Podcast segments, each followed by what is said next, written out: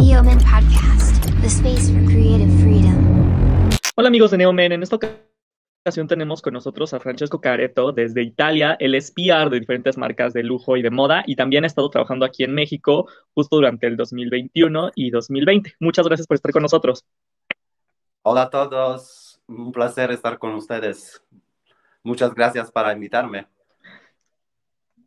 No, hombre, muchas gracias a ti por estar con nosotros. Platícame un poco, ¿cómo empezaste en el mundo de, de PR y cómo empezaste en el mundo de moda? Desde Italia, me imagino. Sí, desde Italia. Bueno, fue un caso en realidad porque yo estudié algo completamente diferente. Yo estudié economía en la Universidad Bocconi Ok. de Milano. Soy, soy de Roma y me mudé a Milano como en el 2003 para estudiar economía. Entonces pensaba de hacer algo completamente diferente. Pero como ustedes saben, Milán es la capital de la moda en Italia. Y por eso empecé a, a conocer gente que trabajaba en la moda y a tener amigos que estudiaban modas y estilistas. Y pasó que una amiga mía, eh, una de mis mejores amigas, eh, em- empezó a trabajar, empezó a tener, a, a- producir ropa, a tener su propia línea. Y me preguntó de Ok. trabajar con ella. Y yo me apasioné, me encantó trabajar en la moda. Y desde ahí empecé pero a especializarme en, um, en, en la comunicación.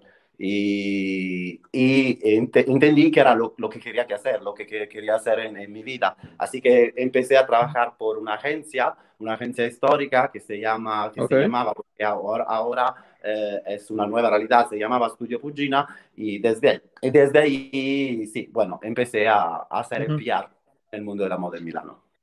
Y en esta agencia, ¿cuál fue con la primera marca que te toca? Igual, aunque sea una marca chiquita, ¿con cuál empiezas tú toda tu experiencia? Aparte de la de tu amiga que nos acabas de platicar, ya en la agencia, donde, pues, así como aquí en México hay una estructura, ¿no? Está el director de PR y están todos los ejecutivos. ¿Cuál fue la, tu primera marca que te tocó y que ya te sentiste todo un PR y que empezaste a aprender todo este mundo que hay detrás de la estrategia y de todos los eventos y todo lo que se maneja detrás?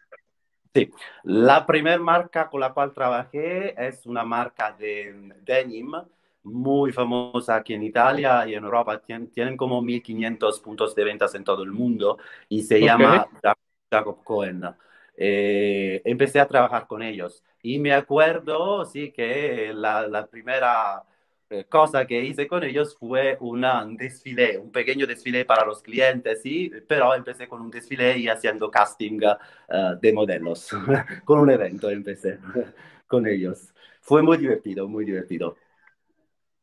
Y platícanos, a- a- aquí la, la- la audiencia que tenemos, pues son chavos que están empezando, que igual les interesaría entrar justamente al mercado laboral de PR.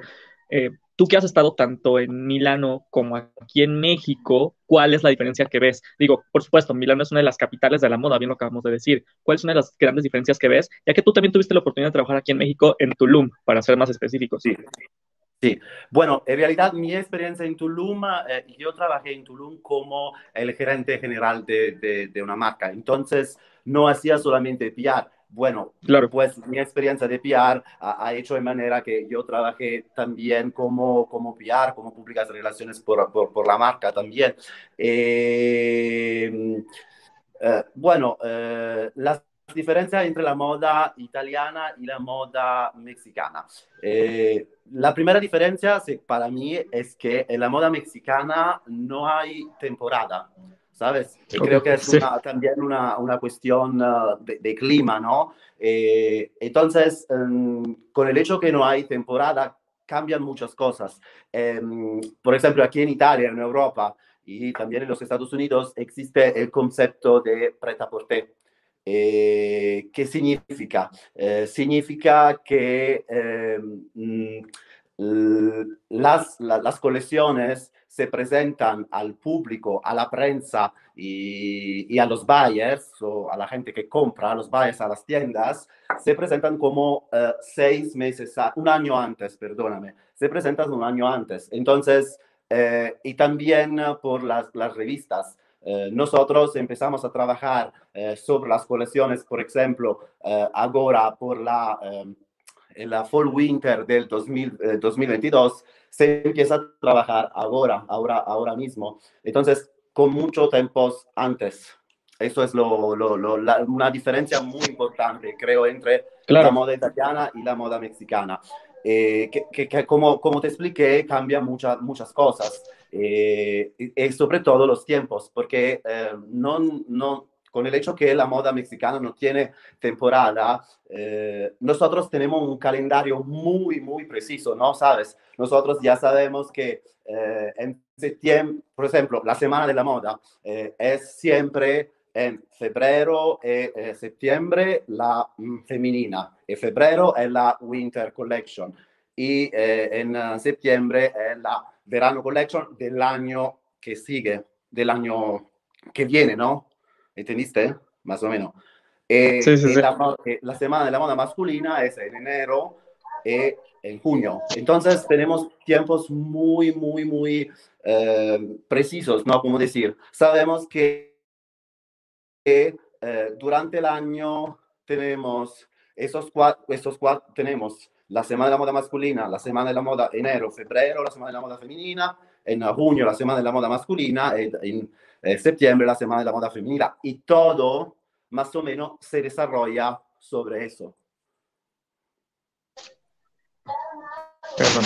Claro, y justo, entonces, ¿con qué te encuentras tú en México? Tú cuando llegas justo a Tulum, eh, tengo entendido que la marca se llamaba Acnu Tulum.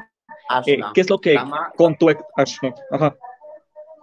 Claro, cuando yo... Coméntame, bueno, coméntame. Eh, la, yo en, encontré ese trabajo porque la dueña de la marca que se llama Ristich, que es un ex modelo, eh, eh, yo la conocí en Italia, en Milano, que ahora vive en Tulum, es un ex modelo que eh, se mudó a Tulum como hace cinco años, en los últimos dos años empezó con, uh, esa, con esa marca y, y, y, ella quería, porque hemos trabajado juntos ya en Italia en pasado, y ella quería que yo me ocupaba un poco del desarrollo de su marca. Y, y claramente cuando llegué a Tulum, tuve que estudiar un poco, tuve, porque, eh, claro, tuve que informarme eh, sobre la realidad de la moda mexicana, que como... Claro, digo, toda la parte socioeconómica, el lugar, claro, claro. Claro. El contexto también, cambia completamente, ¿no? Sí, también, uh, por ejemplo, eh, los valores de la, de la, moda mexicana son diferentes de, la, de, los valores de la moda italiana. Seguro eh, Hoy la, parola, la palabra llave de la moda, eh, de todas las empresas de moda, es la sustentabilidad. Y eso, mm, bueno, es, es, es, es un concepto muy importante.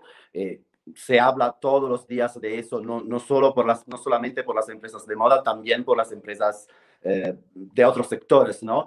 Eh, pero, por ejemplo, eh, lo que yo eh, noté de las, de las empresas mexicanas eh, que, yo, que la, la, las empresas mexicanas de moda eh, se ponen, dan mu, mucho apoyo a las comunidades locales, a la cultura mexicana.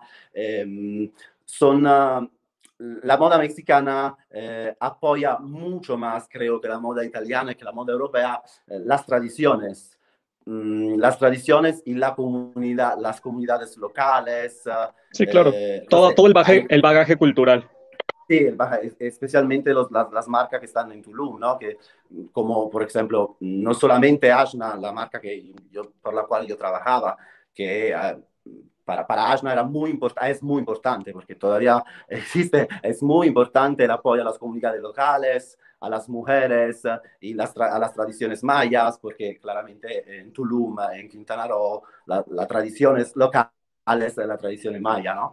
Eh, claro. Y hay muchos pero, diseñadores me mexicanos que hacen esto. Por ejemplo, mm, sono, mm, me acuerdo de Caravana, no sé si conoces, que es un brand sí, de sí, Tulum sí, muy, muy fuerte. Y creo puede ser, creo, el más internacional mmm, brand mexicano en el mundo, creo, porque eh, se está desarrollando muy bien. O Carla Fernández, Vero Díaz, son todos como claro. brands que apoyan a las comunidades locales. Depende, pues, de dónde, de cuál comunidades, pero eh, que dan mucho apoyo uh, a eso, a las mujeres también. Uh, y, y, eso es uh, un poco diferente de, de, la moda italiana y europea. Bueno, no quiero decir que la moda italiana no apoya la cultura italiana, porque creo que la moda hace parte, es parte de la, de la cultura italiana en realidad. Claro, claro, es, sí, sí, sí. El Made in Italy es un básico en todo el mundo y se les conoce como grandes diseñadores y con una gran calidad. Sí, y por supuesto que apoyan dentro de sus comunidades. Marcas inmensas de lujo eh, apoyan, tienen pequeños eh, talleres o pequeños orfebres con pequeñas familias y ellos ah, producen muchísimas cosas, sobre todo eh, ahora las, las colecciones cápsulas o las colecciones especiales. Hablamos de marcas como Etro, como Salvatore Ferragamo, Valentino en accesorios, ¿no? Claro, sí. Sí, sí, sí, sí, sí. Y, muchas, muchas marcas también ahora en Italia se están, eh, se están, son muy focalizadas en, en, el, en el concepto de la sustentabilidad, ¿no? Eh, y sí, por ejemplo, en Europa en realidad se habla de sustentabilidad hace mucho tiempo, porque la primera eh, la primera que, que, habló de sustentabilidad y que desarrolló su propia marca sobre este concepto fue Stella McCartney. Stella McCartney, claro. Estamos hablando del 2001, 2002, algo así. Entonces, sí, sí, sí, hace muchísimo tiempo. Ella fue muy, ¿cómo decir?, premonitora, ¿no? Eh, sí, sí, sabía perfecto a dónde iba todo y ella lo tiene desde hace casi 20 años. Lo tenía muy, muy claro, tenía muy claro. Por ejemplo, eh, yo tengo una amiga que trabajaba eh, eh, como diseñadora de la McCartney y me decía que también en la, en la empresa se, se, mm, se, comía solamente sustentable, tenían el lugar donde las, las mamás podían dejar los hijos, tienen, no, no, no, es pasado, tienen, claro, claro, claro. sí, como una guardería Claro, se, logra todo, un, todo un estilo de vida alrededor de la marca y de lo que la marca quiere decir, ¿no? No nada más es en pasarela o para prensa. Dentro de la misma marca, todos generan ese estilo de vida. Claro, claro, claro, claro, claro. Y platícame ahora, o sea, sabemos, por supuesto, que como comentábamos, ¿no? Milano es una capital de moda. ¿Qué ha pasado? ¿Cómo está ahorita Milano un poco después de la pandemia? O sea, ya, ya llegó el COVID, eh, ya lo superamos, entre comillas, por así decirlo. Ya se están empezando a decir que vienen los desfiles ahora de menswear, tanto en París, en Milán, en Nueva York, en Londres. Ya está eh, pensando que se va a hacer ahora para septiembre. Tú, desde tu punto de vista, ¿cómo ves las cosas? ¿Cómo está pasando las cosas en, en, en Milano? ¿Cómo está pasando hoy en día? ¿Cómo están los clientes desde Milano? ¿Y cómo ve el. Ajá, platícame esa parte. Sí. Por favor. Eh, bueno, mm, de lo que yo puedo decir eh, porque, bueno, pasé mm, una buena parte de la pandemia, casi toda, espero que ahora estamos llegando al final de ese momento, eh, lo pasé en México. Eh, y creo que en Italia fue algo un poco más, más fuerte, en Italia y en toda Europa. Y porque aquí desde son meses, eh, yo diría años, porque es, este, desde eh, febrero del año pasado, que es exactamente cuando yo eh, me mudé a México, que no se hacen eventos, no se hacen press day, no se hacen feiras. Sí, se empezaron a hacer digitales, ¿no? Algunos press days me llegaron a tocar digitales desde agencias en Milán. Sí, algunos press days se hacen digitales y se, se, ha hecho, se han hecho unas semanas de la moda digitales, pero mm, no sé, por ahora se dice eh, y se habla que desde el empezar de julio eh, van a eh, abrir nuevamente otra vez feiras, que significa mucho para Milano, porque Milano, Milano e Italia, puedo decir, porque Italia tiene dos de las más importantes feiras del mundo para la moda masculina, que es el Pitti. Pitti, eh, sí. Pitti Uomo, que pasa en, Florencia y que no hacen, y que no, no, no, hacen más. Eh, no, no, no sé ahora mismo si lo van a hacer, eh, lo van a hacer en septiembre. De Fashion Week en septiembre se habla y se está hablando, sí, claramente, porque, bueno, la situación ahora es mucho mejor. Eh, mucho mejor, se estaba vacunando bien, entonces eh, los casos están bajando, han empezado a abrir, eh, se puede salir, restaurantes están abiertos y todo eso, pero los eventos todavía no empiezan. entonces, sí, todavía no empiezan. Y esa es una parte muy importante, claro, de la, de la moda y sobre todo de mi trabajo como PR. ¿sabes? Sí. es una, sobre todo... Es vital, es vital esas activaciones. sí, sobre todo para mí que soy uh, un fan ¿eh? y me encanta hacer eventos como, como trabajo. La, la, parte que yo amo más de mi trabajo eh, son los eventos. Entonces, uh, sí, espero que parece que desde julio uh, vamos a comenzar otra vez y lo que yo pienso y que hablé también con unos clientes por eso, es que la gente aquí después de un año y medio tiene ganas de todo eso, ¿no? Tiene claro, mucha ya está deseosa de, de, salir, de comprar, de, claro, como de reactivar vez esa parte, ¿no? De eventos. Entonces yo creo que en el momento uh, que se puede oficialmente empezar otra vez con eventos que puede ser un cóctel en un shop o la presentación de la nueva uh, borsa de, de, Gucci o no sé qué, cualquiera, cualquier tipo de evento, la gente tiene mucha gana. Y yo creo claro. que, que, los brands eh, va, irán a invertir mucho en eso. Una okay. vez que se puede empezar otra vez. Claro. Eh, platícame un poco hacia, hacia dónde vas. Tú ahorita, ¿qué marcas llevas? Eh, ¿Cómo está la situación? Justamente me estás comentando, ¿no? Que posiblemente ya en julio regresen los eventos. ¿A qué te enfrentaste cuando regresaste de México en Italia? Me refiero a eh, qué te pudiste traer, llevar a, a, Milán, a Milano de tu experiencia aquí en México. ¿Qué, qué te llevaste? ¿Qué te, ¿Qué te amplió tu conocimiento como PR, como experto en moda en ese, en ese ámbito? Todo el tiempo que llegaste a pasar aquí en México y que conociste a toda esta gente y todo lo que viste y toda la cultura que absorbiste, ¿qué llevas a, a Milano y qué trajiste de Milano a México? Ok.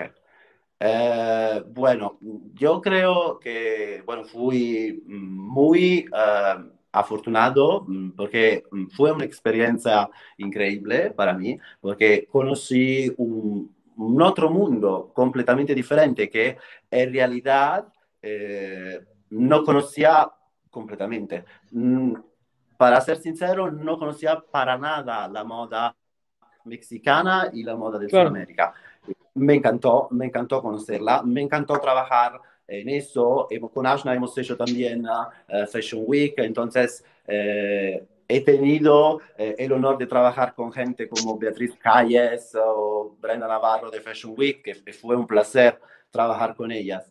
Y, y bueno, entonces eh, lo que yo llevo de México a Italia es, es que en realidad espero de de, empezar, una vez que todo eh, se reactiva, que me gustaría hacer, crear como un puente entre la moda italiana y la moda europea y la moda del Sudamérica, porque creo que eh, las, las dos realidades no, están muy conectadas. No sé, no sé por qué, pero um, en Italia no se habla de moda eh, de, de, de Sudamérica o se habla muy, muy poco y para mí mm, tendríamos que hablar más. Entonces, lo que me gustaría hacer un poco es llevar la moda mexicana eh, como, como PR, como, ¿sabes? Sí, claro, con, con todo tu expertise, con una estrategia bien de algunas marcas que crees que pueden funcionar Italia, porque al final creo que Italia sí está muy metido en la cultura mexicana, no sobre todo en cultura de lujo, me imagino que te diste cuenta que aquí tenemos muy presentes a marcas como Valentino, como Etro, Dolce Gabbana, ¿no? Igual y es un sector pequeño, no es el sector de lujo, pero los tenemos muy metidos, y a la gente que nos gusta la moda, bueno, son marcas que para nosotros son el ejemplo a seguir. Sí, sí claro, porque, bueno, son, son marcas muy conocidas, son marcas internacionales, pero como como, mm, como te, te, trataba de explicarte, es que me gustaría crear una, no sé, un, un puente. puente. Claro. Me gusta decir un puente entre Sudamérica, la moda mexicana, que es una de las más, más famosas de Sudamérica, Colombia y México, la colombiana y la de México son las más famosas, y entre la moda de Europa e Italia. Y me gustaría crear, puede ser eventos eh, aquí en Milano eh, por uh, diseñadores uh, mexicanos, se podría hacer, porque por, claro. por, ejemplo yo me acuerdo que una vez la Cámara de la Moda italiana, con la cual yo trabajé también, he trabajado con ellos muchas veces. El último evento que he hecho antes uh, de, eh, de llegar a México con mi vieja agencia con la cual estoy colaborando todavía, que se llama PMP Communication. Eh, hemos hecho una, un evento sobre la sustentabilidad con la Cámara de la Moda Italiana y la Cámara de los Bayer. Eh, la Cámara de la Moda Italiana es la organización que lleva la moda en Italia.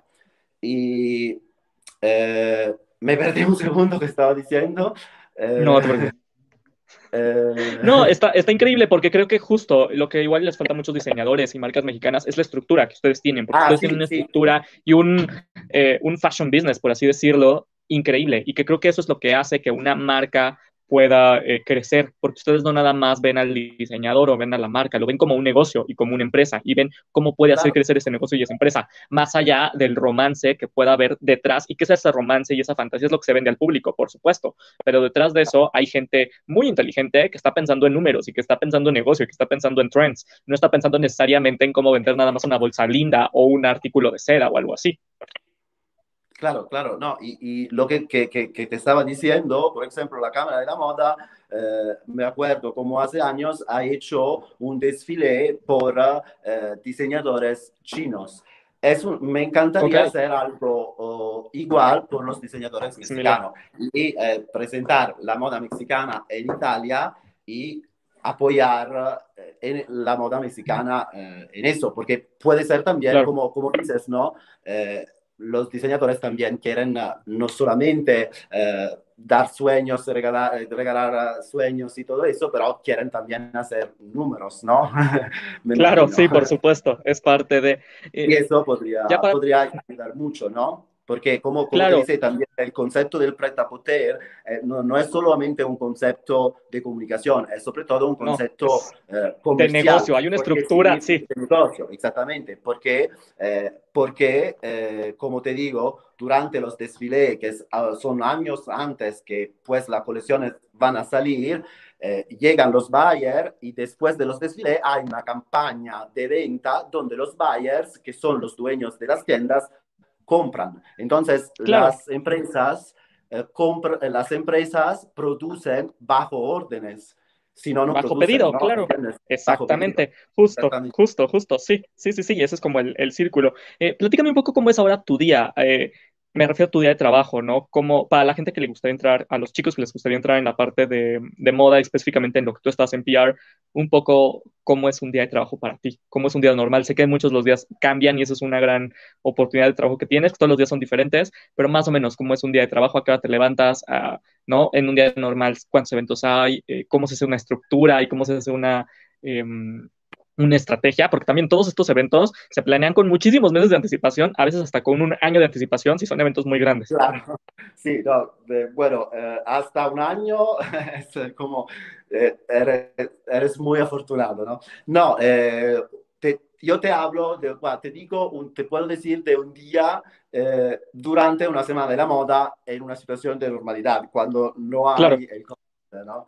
Significa levantarse muy temprano e ir a dormir muy, muy tarde. Eh, si, si, hay que organizar un evento, son los días, un evento, una presentación, un fashion show, eh, mm, son los días más difíciles y más, más, sí, más sí, pesados. más pesados, con más, trabajo, con más carga de trabajo, claro.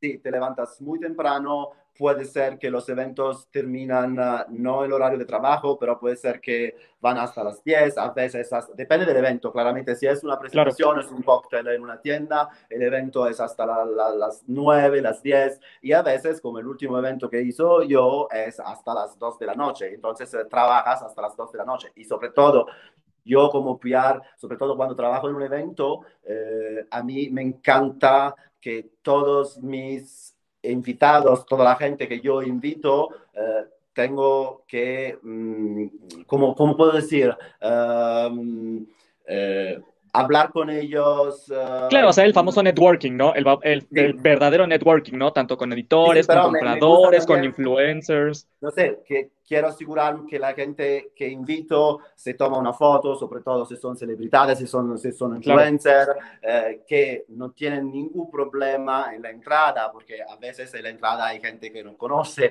entonces... Sí, se puede poner medio caótico todo. Sí, ¿no? ¿Sabes? Porque llega un montón de gente que no está invitada y a veces pasa que los invitados no logran... Se quedan atrás rezagados, sí, sí, sí, sí. Hay que poner mucha atención en eso porque si te pasa que un invitado muy importante no entra, pues es un problema, el cliente se enoja. Claro. Mucho. Entonces, y entonces sí, depende. Una, un, un, típico día es levantarse como a las siete y media, ocho, y en un día normal, a las seis y media y siete terminas de trabajar. Pues si hay okay. una emergencia o algo, la claro. cosa es que aquí en Italia, eh, en el mundo de la moda, no existen horarios. No, no, sí, no existen sí, por horarios. supuesto. Estás 24/7. Sí, exactamente. No existen horarios. Y sobre todo durante eventos como la Semana de la Moda, y tú tienes que estar como pronto, listo siempre, por cualquier cosa Claro. que puede pasar o si hay algo que no está bien, y eso.